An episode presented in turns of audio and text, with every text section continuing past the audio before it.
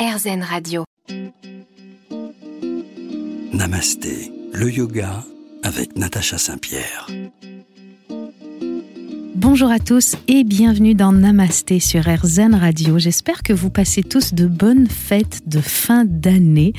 Équilibre, est-ce que ce sera le mot clé de votre année 2023 Peut-être que oui après cette émission. Pour ceux qui étaient là la semaine dernière, nous avons parlé de l'énergie vitale avec Roxane Blondel. Et nous allons continuer cette conversation aujourd'hui. On va vous parler de vos chakras. N'hésitez pas à aller voir sur nos podcasts l'émission de la semaine dernière si vous l'avez ratée, afin de mieux comprendre celle de cette semaine. On détaille tout ce qui se passe dans votre corps avec l'énergie de vos chakras. C'est dans un instant sur RZN Radio. Namasté, le yoga avec Natacha Saint-Pierre. Dans Namasté, cette semaine, on va détailler les chakras avec notre invitée Roxane Blondel qui est de retour. Bonjour Roxane. Bonjour Natacha. Vous allez toujours bien? Ça va toujours parfaitement bien et vous? Très bien, merci. Alors, pour ceux qui nous ont peut-être pas suivis la semaine dernière, je fais le résumé, je l'espère, le plus rapide mais compréhensible de ma vie. Nous avons parlé la semaine dernière des centres énergétiques qu'on appelle les chakras en forme de roue où est distribuée l'énergie de notre corps qui va partir de la base du sacrum et monter jusqu'au sommet du crâne à travers ces sept chakras. Ils vont passer dans des euh, canaux énergétiques appelés nadis. Nous en avons trois principaux. Shushumna qui est au centre, Pingala qui part de la droite et Ida qui part de la gauche pour s'enrouler euh, un peu comme une spirale autour de la colonne vertébrale. Le rôle de ces chakras, c'est d'absorber et de redistribuer l'énergie. Ils peuvent être déséquilibrés parce que l'énergie y passe trop ou parce que l'énergie n'y passe pas. Chaque chakra a une couleur, un emplacement, un élément, une note de musique et un mantra. Le premier chakra, on l'associait beaucoup à l'ancrage. Il s'appelle Muladhara en sanskrit, c'est notre chakra racine. Il est de couleur rouge. Il est situé euh, tout en bas de la colonne vertébrale euh, dans le sacrum. Son élément, c'est la terre. Sa note de musique, c'est le do. Et son mantra, c'est l'âme. L-A-M. Est-ce que j'ai bon? C'est parfait. Alors, je n'ai rien à ajouter. alors, je suis contente de vous avoir avec nous aujourd'hui. On a parlé de plein de choses autour de ces chakras. Vous nous disiez d'ailleurs qu'on peut avoir, euh, quand on a un chakra bien équilibré euh, sur le chakra racine, des personnes ancrées, courageuses, passionnées, volontaires, c'est ça? Exactement. Mais ce chakra peut être bloqué par euh, la peur du manque, par le changement, vous disiez par la peur du manque d'argent aussi. Aussi, oui.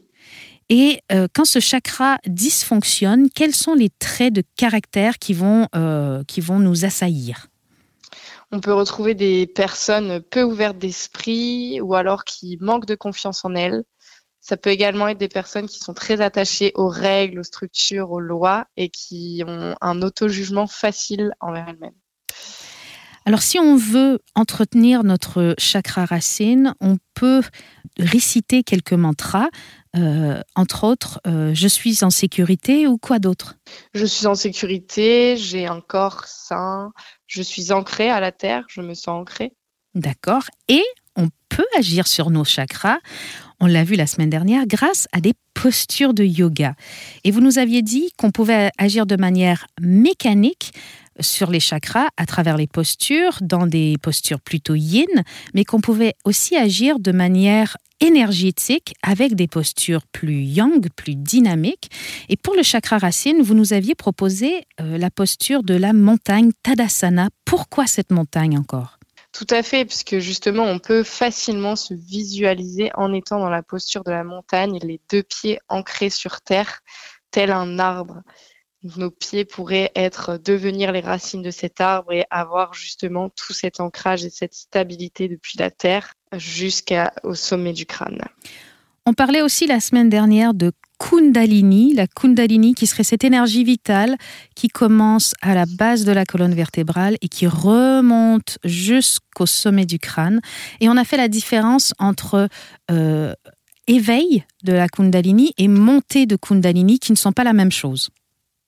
Exactement, là où l'éveil va être plus doux via une pratique par exemple de yoga sur du plus long terme, où la montée de Kundalini est beaucoup plus brusque, beaucoup plus brutale avec euh, des différents, euh, différentes façons de l'exprimer qui peuvent être assez déroutantes.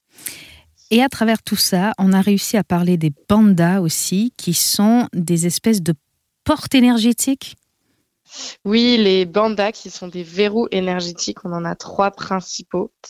Mula Banda, Udiana Banda et le dernier relié à la gorge. Très bien. Alors maintenant qu'on est fort de toutes ces connaissances et qu'on a resitué le chakra racine dans la couleur rouge tout en bas, on va pouvoir continuer dans quelques instants notre, notre ascension jusqu'au sommet du crâne. Restez avec nous sur RZN Radio dans Namasté. Namasté, le yoga avec Natacha Saint-Pierre. Il est maintenant l'heure d'entamer notre parcours le long de notre colonne vertébrale et remonter chacun de nos chakras avec notre invité cette semaine, Roxane Blondel. On a vu le premier chakra, le second, on pourrait l'associer au plaisir. Comment on l'appelle ce chakra? Oui, le second, le chakra sacré Svadhisthana en sanskrit. Il se situe sous le nombril. Et il est associé à quoi comme élément ce chakra? Le chakra sacré, il est associé à l'élément eau. Donc ça veut dire que euh, quand on se retrouve dans l'eau, on peut euh, stimuler ce chakra? Exactement, on peut stimuler ce chakra euh, rien qu'en ayant des activités dans l'eau, comme la piscine par exemple. Et donc quand ce chakra est en équilibre, quelles sont nos émotions? Alors oui, le, chakra euh, sacré qui du coup est relié aux émotions, au plaisir, comme vous l'avez dit, même à la créativité. Quand il est en harmonie, on a des personnes qui sont joyeuses, qui osent, qui sont dans la créativité, euh, créativité et aussi euh, qui ont une sexualité libérée ou plutôt équilibrée. Il est sous le nombril. Quelle est sa note de musique? Sa note de musique, c'est le Ré. Est-ce qu'il a un mantra lui aussi? Oui, le mantra, c'est VAM, V-A-M. V-A-M. Et si on le chante, on, la semaine dernière, vous nous aviez chanté l'âme, euh, qui était euh, le mantra associé euh, au, chakra racine. Comment se chante celui du, du, chakra sacré? Ah, une chanteuse qui me fait chanter quand même, c'est toujours un peu. oui, mais vous le faites bien. vous le faites très bien. Alors, va s'il est bloqué, euh, comment je me sens? Eh ben, on ressent énormément de culpabilité. Euh, il y a aussi beaucoup de peur. Alors, à la différence de la peur du chakra racine, celle du chakra racine, celle du chakra sacré, c'est la peur de s'engager, la peur de s'ennuyer, ou alors celle de perdre le contrôle. Ah, c'est très intéressant, ça me fait penser à quelqu'un. Et, dites-moi, ce dysfonctionnement du, du, chakra va causer quoi dans notre personnalité? On peut retrouver des personnes qui ont tendance à mentir, hmm. qui vont être très jalouses, euh, qui vont avoir un manque de créativité aussi. Pour tout ce qui va être sexualité, ça va concerner le manque de libido ou alors voire même des tendances obsessionnelles. Et est-ce qu'il y a des mantras euh, à réciter? Pour ce chakra? Oui, alors pour euh, réciter, on pourrait euh, justement partir sur la créativité avec je suis créative. Pour euh, le, tout ce qui va être autour du plaisir, je mérite de ressentir du plaisir ou ce qu'on veut. Ou alors le mantra le plus simple et le plus efficace, je suis assez. J'aime beaucoup ce mantra, je suis assez. Les mantras, il faut les, les réciter, parce que j'ai l'impression que vous le faites comme ça, au présent toujours. C'est toujours bien de les réciter au présent avec le jeu. C'est très engageant. Et euh, on, doit les répéter plusieurs fois. Euh, il y a un moment particulier dans la journée. Ça peut être une fois de temps en temps quand j'y pense ou euh, il faut que je le fasse un peu comme une petite méditation. Eh bien, la règle pour ces mantras, c'est qu'il n'y a pas vraiment de règle. Vous pouvez faire comme vous voulez. Soit euh, vous, vous prendre cette phrase et la répéter le plus souvent possible dans une journée. Ça peut être votre intention en début, en fin de pratique de yoga.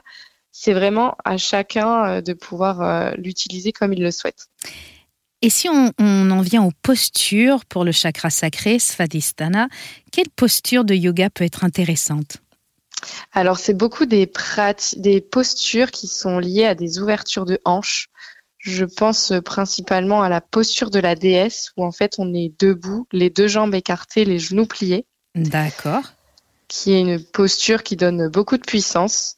On a une posture assez similaire aussi, euh, qui est plutôt au sol, qui s'appelle la grenouille. Donc là, c'est pareil, les genoux écartés, mais contre le sol. tout à fait. Et, Exactement. Et ces postures-là vont, vont, nous aider euh, parce qu'elles vont stimuler euh, finalement cette zone énergétique, c'est ça? Tout à fait, elles vont permettre de libérer les émotions. Très bien. À travers un travail d'ouverture de hanche. Et est-ce qu'il y a un banda à associer à tout ça? Eh bien, du coup, c'est le deuxième banda qui est lié au deuxième et troisième chakra Svadhisthana Banda. Et comment on engage Svadhisthana? Eh bien, en contractant justement cette partie euh, qui n'est pas au niveau du périnée, mais juste au-dessus. On rentre un peu le ventre, quoi. Voilà, exactement.